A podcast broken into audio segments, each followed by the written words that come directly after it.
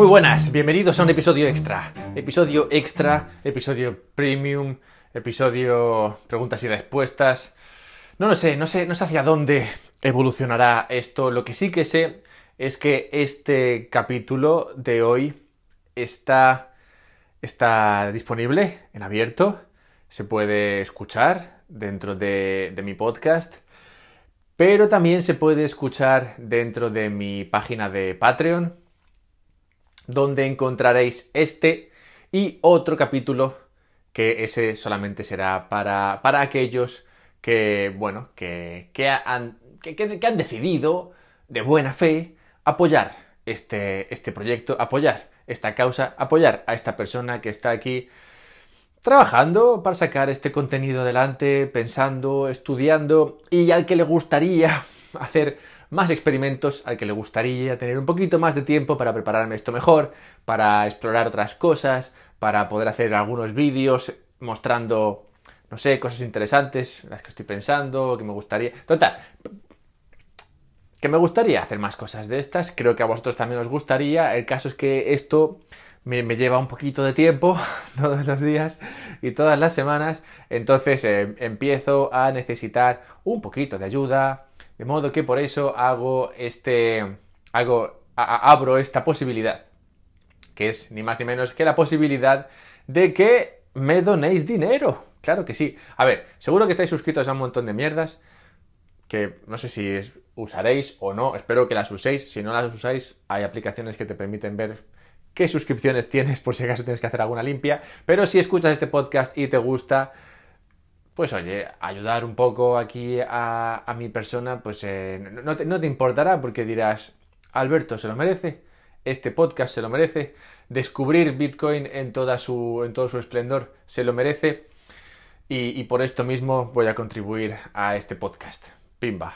Y ya está, y contribuyes y así tienes acceso a episodios extra como, como este que es un episodio de preguntas y respuestas con el cual doy el pistoletazo de salida a estos, eh, estos capítulos extra, ¿vale? También habrá vídeos, creo, y, y, otras cosas. Bueno, en mi página de Patreon está todo explicado lo pone también en la descripción. Ahora mismo, o sea, a partir de hoy, a partir del momento de hoy mismo, voy a empezar a meteros el Patreon como si no hubiese un mañana. Voy a hablar más de Patreon que de Bitcoin. Probablemente. Igual soy un poco cansino, pero es que hay que ser cansino. Hay que ser cansino en esta vida. Bien, espero que no os lo toméis a mal. Es simplemente para que no os olvidéis. He dicho ya que tengo una página de Patreon. Bien, vale, vamos a las preguntas y respuestas. Bien. Estas son preguntas que me envió un amigo con quien he hablado de Bitcoin algunas veces, parece ser que no tanto como debería, porque las, preguntas que me envió son bastante, bastante de amateur. Y es normal, todos hemos sido bastante amateurs, todos hemos llegado nuevos a, algo. Es importante llegar nuevo a algo porque significa que estás probando cosas nuevas. Y significa que no te importa hacer, no, no te importa parecer un pringao. Es importante parecer un pringao, es importante parecer pringao, entiendo, por, por pringao me refiero a, ignorante, me, refiero a, sí, a poco, poco ducho en, cosas, porque eso significa que estás probando cosas nuevas. Y Bitcoin es algo muy novedoso para muchas personas y algo que no existe para muchísimas personas, de modo que tú descubriste esto, tú decidiste aprender sobre esto y es normal que al principio haya muchas dudas, mi amigo está ahí, eh, descubrió esto, digamos que descubrió Bitcoin al tiempo que descubrió un montón de criptos más, lo cual digamos que te, te nubla un poco la vista de lo que puede ser Bitcoin y lo que no puede ser y lo que es y lo que no. Y nada, estuve hablando con él y después de lo que me preguntaba le dije, mira muchacho, mándame unas preguntas, mándame las preguntas porque yo creo que estas preguntas le van a ayudar a más de uno. Así que me mandó las preguntas. Pregunta número uno. Utilidad. ¿Por qué debería invertir en algo que no sirve para nada? Y yo, ole ahí. Ole con la pregunta. ¿Por qué debería invertir en algo que no sirve para nada? A ver, primer tema. Empezamos fuerte. ¿eh? Esta pregunta asume que Bitcoin no sirve para nada. Lo cual es erróneo. Dejando de lado usos que, que son útiles para muchas personas, pero igual no para ti. Como lo de, nada, que no haya, que no haga falta pedirle permiso a nadie, que nadie pueda, que nadie pueda bloquear nuestras transferencias de dinero, o usos como, bueno, mandar un montón de dinero de aquí para allá. Igual eso no es lo típico, no es el típico uso que tú le das a esto, ¿vale? Porque ¿cuántas veces tienes que mandar 20.000 euros a la otra parte del mundo? O si estás en España, o en Europa en general, no te suele, no suele, no suele ser un problema para ti mandar dinero a nadie. O sea que entiendo que estos usos, pues igual, igual no te interesan demasiado. Y dices, bueno, pues es verdad que igual no tiene demasiado uso. Falso. Bitcoin tiene un uso muy importante, más allá de estos que he comentado, que son útiles para muchas personas. Pero voy a hablar del uso que es para mí más útil de Bitcoin. Y es que este mundo en el que vivimos es un mundo en el que a la gente en el, que la gente aprecia algo llamado, dinero. Pero más allá del dinero, lo que les gusta, lo que le gusta a la gente del dinero es lo que el dinero les permite conseguir. Y, y ese dinero, o sea, y, ese dinero, como digo, es solamente importante en la medida en la cual les permite conseguir las cosas que quieren. Y el problema que tiene el dinero es que el dinero se devalúa. El dinero cada vez compra menos cosas, cada vez consigue menos cosas de las cuales le gusta a la gente conseguir. De modo que desde tiempos inmemoriales a la gente le ha gustado de alguna forma conseguir almacenar el dinero para que ese dinero en el futuro les permita comprar las mismas cosas que le permiten comprar hoy, o a ser posible más cosas. Bien, entonces estamos, en un mundo en el cual hay mucho dinero, pero en el cual no hay tantas oportunidades de hacer crecer tu dinero o de mantener el valor de tu dinero.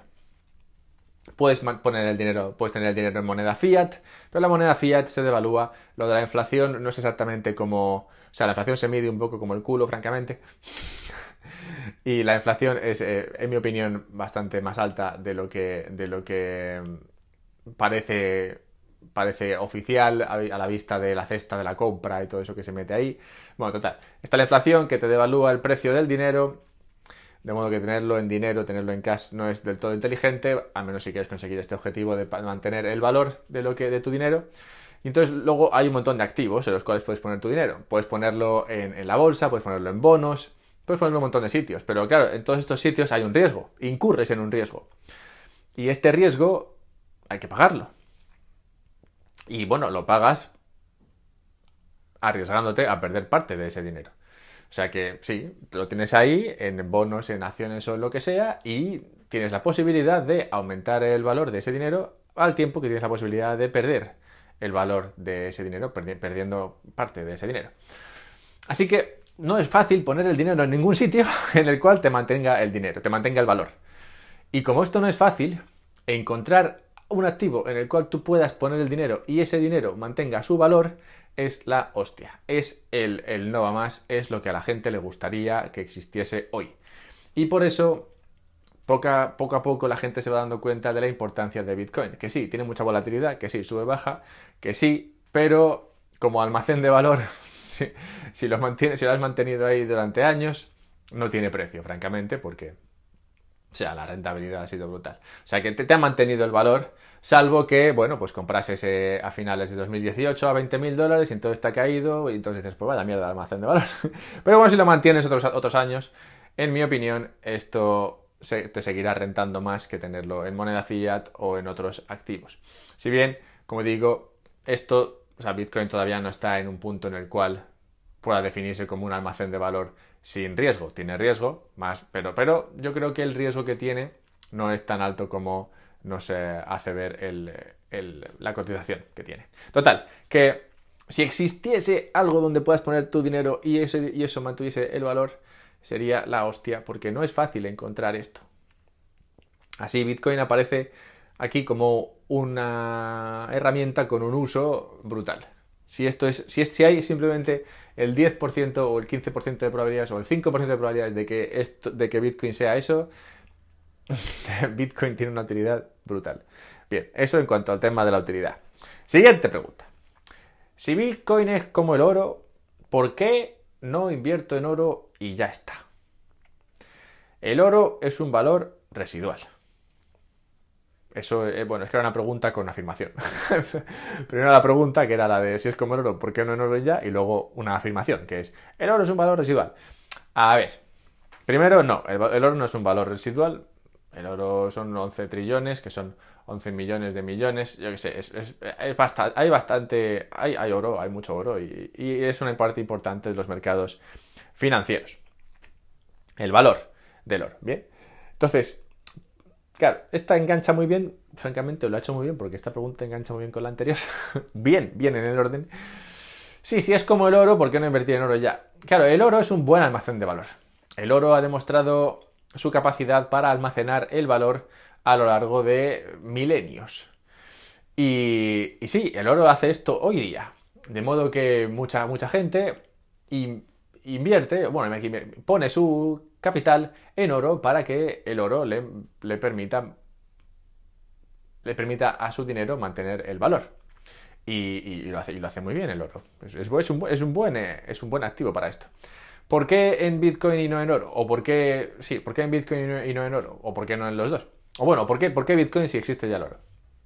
Bueno, la razón por la que Bitcoin eh, tiene sentido si existe ya el oro es porque el oro no es tan fácil de transmitir y bueno, no solamente que no es tan fácil de transmitir, sino que el oro peca de todos esos, de todos esos, o sea, no tiene todos esos usos que te da Bitcoin esos usos de los que he hablado antes, que igual no son tan interesantes para una persona de Occidente, son interesantes cuando lo comparas con el oro. El oro no puedes enviarlo de aquí para allá rápidamente, el oro es, es fácil de confiscar, el oro también es fácil de, de, em, de hacer, ¿cómo se dice esto? De...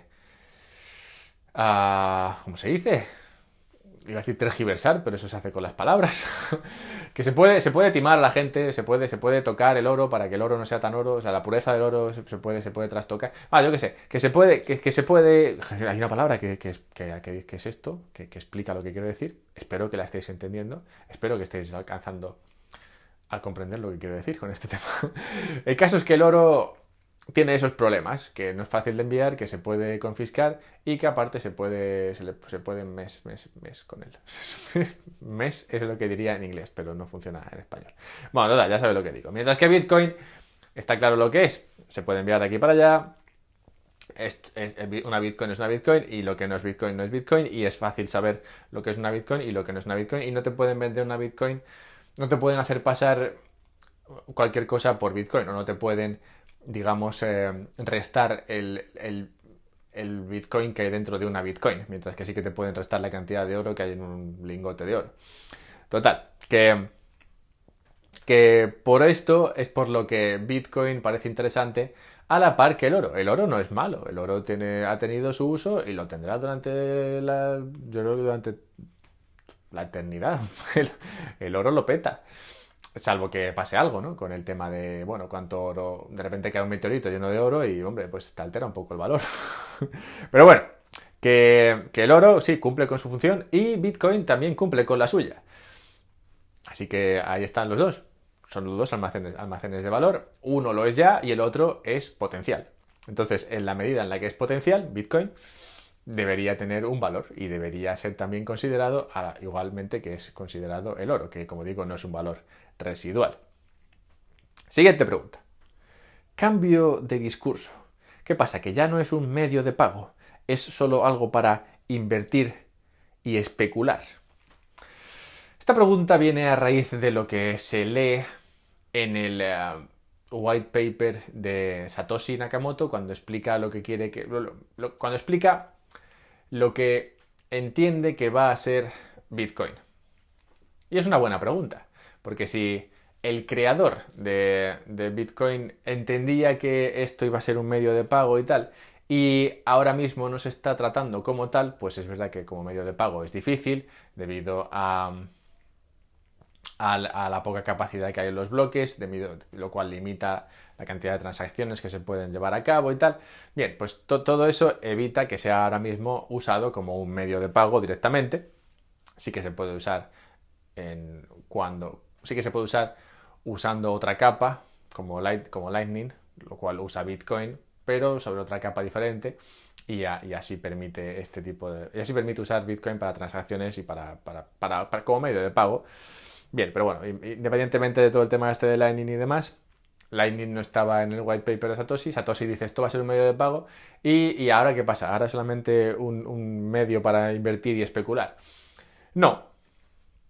No, yo creo que aquí es, un poco tontería leer, leer el white paper y tratar de llevarlo a rajatabla siguiendo cada coma o tratando de dar significado a cada coma para, para así llevar la evolución de Bitcoin por donde debería ir. ¿vale? Esto es lo que, esto es lo que juegan a veces a, algunos hablando de Bitcoin Cash o de Bitcoin Satoshi Vision y mierdas de estas.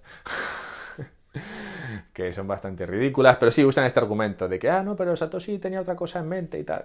A ver, Satoshi creó, creó Bitcoin, sí. Y cuando creó Bitcoin, supongo que tenía sus ideas de lo que podría y podría no ser esto.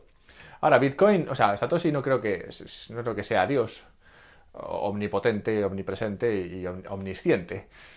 Um, sí que, sí, que, sí que como personaje o como grupo de personas estuvieron muy finos, pero, pero de ahí a ser una deidad hay, hay, un, hay, un, hay un trecho. Entonces, creo algo muy, muy interesante y es posible que Bitcoin acabe siendo usado como medio de pago. Ahora, esto no quiere decir que inmediatamente deba comportarse como tal. Para que Bitcoin se comporte como medio de pago, tiene que atravesar una serie de metamorfosis y él era consciente, seguramente, Satoshi en, su, en el comienzo, de que con, el, con los bloques, con, la capacidad que tenían los bloques que, quería, que, había que crear, que había que, sí, que crear en el blockchain, esto no podría ser como Visa. O sea que él era consciente de que esto no podría hacerse directamente, sino que tendría que hacerse, bueno, pues de alguna forma Puede ser en varias capas o puede ser eh, de, otras formas, pero estaba claro que usando el blockchain de Bitcoin eh, no iba a ser posible llevar a cabo la cantidad de transacciones que se hacen en una economía normal. O sea que no creo que, que se esté contradiciendo la visión de, Satoshi o la que se impreso, la que se imprimió, la que se, impreso, la que se imprimió en el, em, en el, en el white paper. Lo que creo es que, bueno, cuando nació cuando nació Bitcoin, nació como, como, bueno, no sé cómo nació, francamente, pero, pero cuando nace una idea, o cuando nace, sí, cuando nace una idea o una herramienta nueva, la gente luego la usa un poco como le sale del pito. Y a esa base, a través de ese uso, como al final alcanza su verdadero ser. Y, esto ocurre con, con, con, todas las cosas. O sea, no tiene por qué ser solamente, no, no solamente Bitcoin muchísimas startups y cosas así que, se crearon con una idea y se usan para otra. Esto es así y es el uso de la gente lo que lo lleva a satisfacer, al final, a, digamos, a crecer y alcanzar lo que, lo que en realidad puede llegar a ser a través del uso de la gente. O sea que, bueno, Bitcoin sí evoluciona, el discurso evoluciona y es lógico que evolucione. Cualquier discurso, cualquier herramienta que es útil se va, se va usando de una forma o de otra hasta que finalmente alcanza, digamos, su estado último, que ya veremos cuál será en el caso de Bitcoin. Siguiente pregunta. ¿Debería invertir? ¿Debería invertir en algo que no entiendo? no.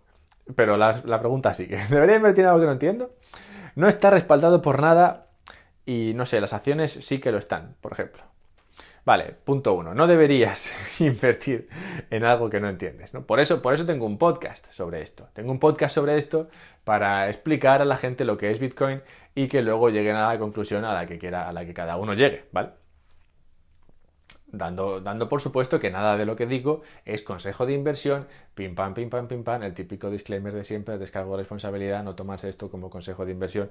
No, no, no, no, no. Bien, vale. Habiendo dicho eso, claramente creo que es un consejo que sí que deberías tomar en cuenta. No inviertas en nada que no entiendas, ¿vale? Ay. Y sí, no está respaldado por nada, no está respaldado por... Eh, por unos resultados o no está respaldado por unos beneficios que luego van a dar dividendos o no están respaldados por una actividad económica que luego va a permitir pagar eh, unos, unos, intereses. No, no, está, no, es, un activo que ofrezca una renta. Pero hay muchos activos en este mundo, no todos tienen por qué, ofrecer una, renta y se puede invertir en activos que no te ofrecen una renta. Eh, tener tener, eh, o sea, si por ejemplo, si tú estás en un, si tú estás en, en Argentina, bienvenido a este podcast, y decides que el peso igual no es el mejor sitio donde tener el dinero, lo que se hace en su mayor parte en Argentina todavía no es comprar Bitcoin. La gente compra dólares. El dólar no te da una renta. Por tener dólares no te pagan, no te pagan intereses ni hostias. Por tener dólares simplemente tienes dólares. Pero es un activo que la gente compra porque es un activo más potente, más fuerte, más sólido, es un mejor dinero que el peso argentino.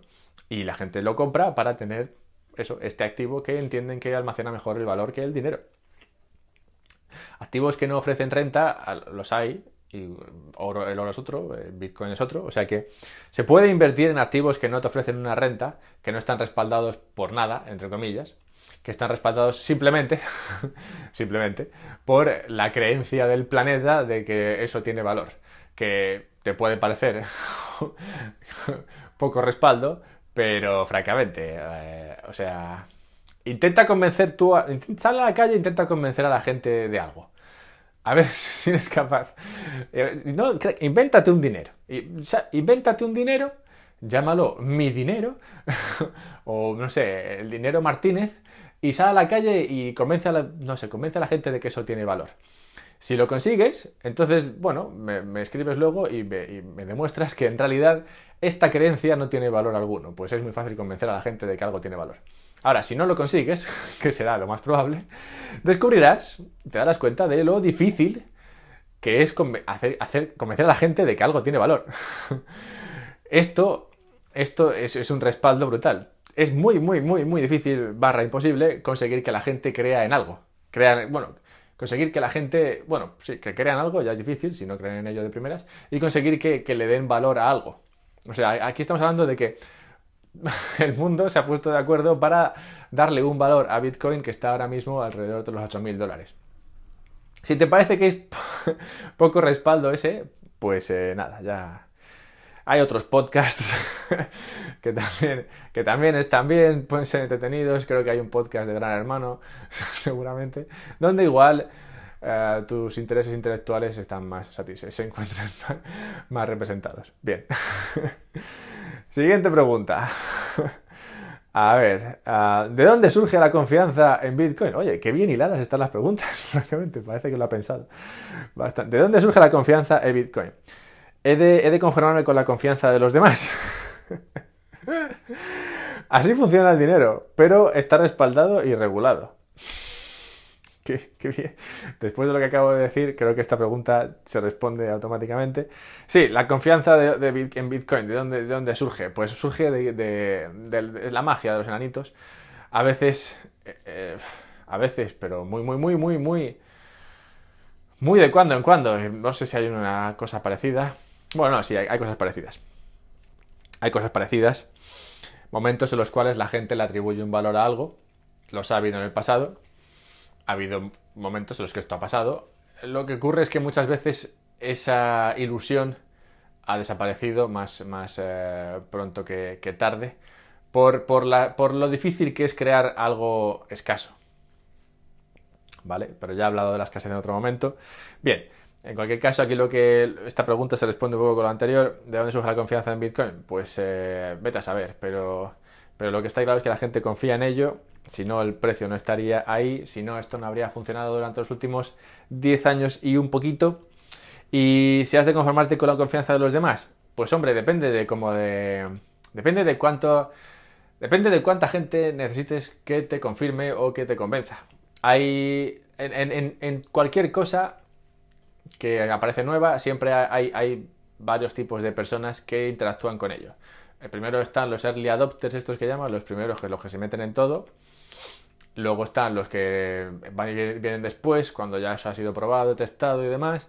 Luego vienen los que, no sé, los que necesitan que esté medio mundo ahí. Y luego finalmente vienen los que jamás cambian o, o prueban nada nuevo. Y cuando ya está todo el mundo, pues al final dicen, venga, vale, ¿sabes? Esto pasa en todo. Yo que sé, habrá gente que dentro de poco estarán entrando en Instagram, que dirán, venga, ya, ya creo que ya es momento de entrar en Instagram, cuando ya esté bajando. Mientras que por otra parte hubo gente que entró el primer día, hay gente que entró un poquito después. Hay, hay etapas y hay personas para cada una de ellas. ¿Has de conformarte con la confianza de los demás? Pues sí, claro, igual la confianza del 10% de la gente no es suficiente. Igual tú necesitas que el 25% confíe en ello. Igual necesitas que el 50% confíe en ello. Igual necesitas que el 80% confíe en ello. Igual necesitas simplemente que una persona en la que tú confías confíe en ello. Cuando alguien en, en quien tú confías te habla de algo y te vende algo, pues igual es suficiente confianza, aunque solo sea una persona, para tú entrar a probar y entrar a usar y entrar a todo eso. Ahora, ¿de dónde surge la confianza? Pues, eh, a saber. La, confianza puede venir del tiempo que viene funcionando, de, de, de, todo de todos los recursos que hay detrás, de observar cómo el hash rate sigue creciendo, del entendimiento, de la comprensión detrás de lo que significa, detrás de lo que, detrás de lo que es Bitcoin, de cómo funciona todo eso, pues yo qué sé, supongo que es una mezcla de cosas lo que, lo que al final va creando esa confianza, la madriguera de conejo que se llama, y cuanto más eh, profundo caes, más te lo crees y más confianza, más confianza tienes en ello. Pero sí, también puede venir de los demás. Eso, eso es todo lo que puedo decir sobre la confianza. Ahora sí, no está respaldado ni regulado como el dinero como el dinero, me refiero a los euros o los dólares. El Estado no te obliga a pagar tus impuestos en Bitcoin, mientras que sí que te obliga a pagarlos en, euros. veremos quién lo hace mejor. ¿Por qué Bitcoin y no Ethereum? Al que se le presupone algún tipo de aplicabilidad. Bien, bueno, en esto no me quiero enrollar mucho porque hice un podcast hace muy poquito en el cual hablaba de por qué Ethereum no es Bitcoin. Pero bueno, simplemente diré que son dos ideas diferentes. Yo no digo que no digo que Ethereum no valga para nada, simplemente digo que no es Bitcoin.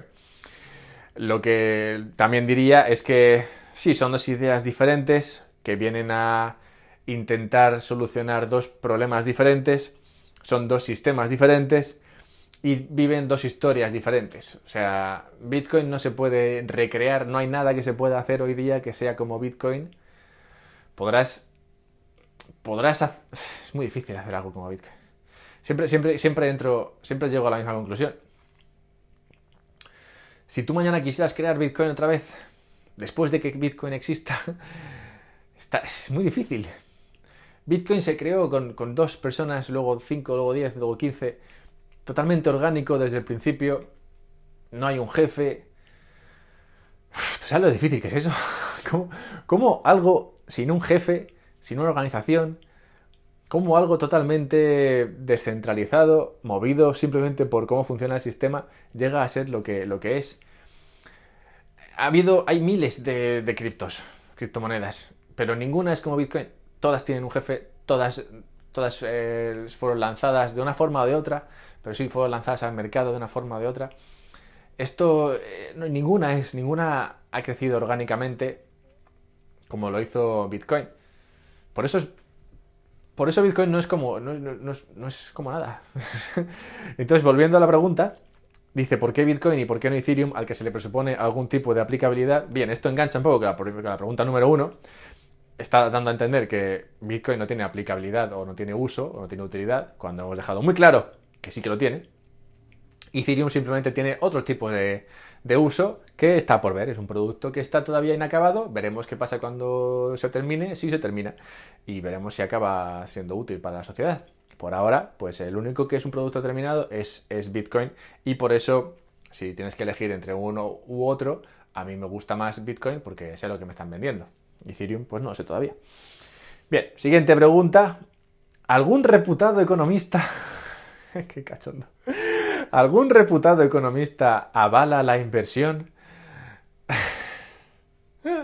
Creo que Nuriel Rubini es un economista enamorado de, Bitcoin. bueno, coño, esa parte, Nuriel Rubini creo que odia Bitcoin. Pobre hombre. Y bueno, así que yo conozca, francamente, yo diría que a Hayek le habría gustado, pero no llegó a conocerlo ¿cómo se llama? De la Huerta Soto, Soto de la Huerta. No sé, es un economista español, no sé si conoce Bitcoin, pero creo que también le gustaría. Saifedian, Amos, este es un economista israelí y creo que es israelí, al menos. Y, a él seguro, seguro que le gusta. O sea, este sí que es economista. No sé si es reputado, pero sí que es economista. Y a él le encanta, le encanta Bitcoin. O sea que bueno, esto es lo que hay. Y siguiente y última pregunta cómo controlo la volatilidad, etcétera.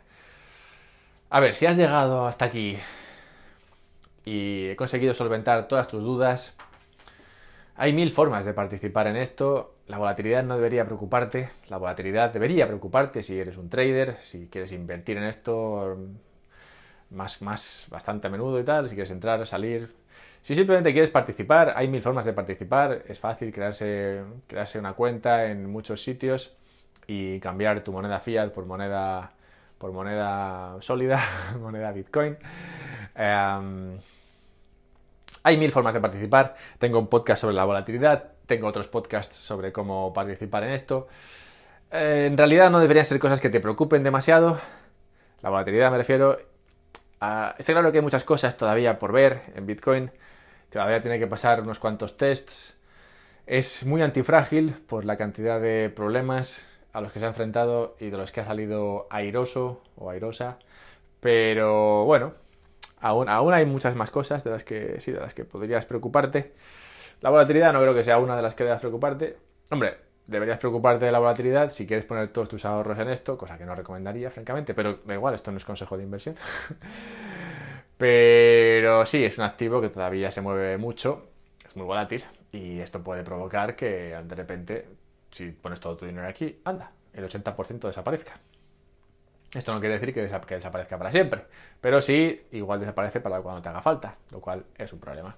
Bien, yo creo que tampoco hay mucho más que decir aquí. Así que nada, este, este como digo, este ha sido el primer QA, preguntas y respuestas, que me los mandó un colega.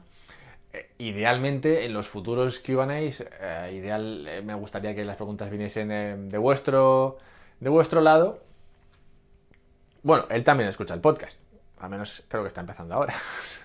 si lo hubiese escuchado desde el principio, claramente no tendría estas dudas. Pero bueno, da igual. En cualquier caso, a donde quiero llegar es a que sí, habrá más preguntas y respuestas. Sí, las preguntas y respuestas estarán disponibles en el canal de Patreon.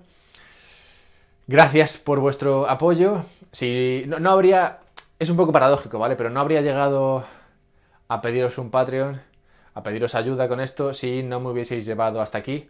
Si no estuvieses ahí todas las semanas hablando de esto con amigos, comentándoselo a la gente, dejándome reviews en iTunes, si no, hubieses, si no hubieses hecho todo esto, yo no habría llegado tan lejos, tan lejos como para estar en el punto ahora en el que me gustaría rentabilizar este, este tiempo para poder hacer más todavía, más cosas todavía. O sea que gracias a vosotros he llegado aquí y o sea que es vuestra culpa en realidad que ahora os, pida que me ayudáis, a que me ayudéis de forma de forma pecuniaria, de forma... No sé si es una palabra o una forma de decirlo correcta. Es que es tan difícil pedir dinero, francamente. es tan difícil. Pero todos sabéis que es necesario porque todos comemos aquí. Así que nada, espero que esto os sirva, espero que esto aporte valor y que esto más el podcast normal, el de todas las semanas, sea suficiente como para que decidáis ayudarme y y sí, y ayudar a este, a este proyecto, que espero que siga creciendo como hasta ahora. Muchas gracias, como digo, porque si no fuese por vosotros, si no fuese por ti y los que estén contigo en el coche ahora mismo, no habríamos llegado tan lejos. Así que muchas gracias y espero que esto haya sido servido de algo. Espero que se me ocurran muchas nuevas ideas para compartir con vosotros. Un abrazo.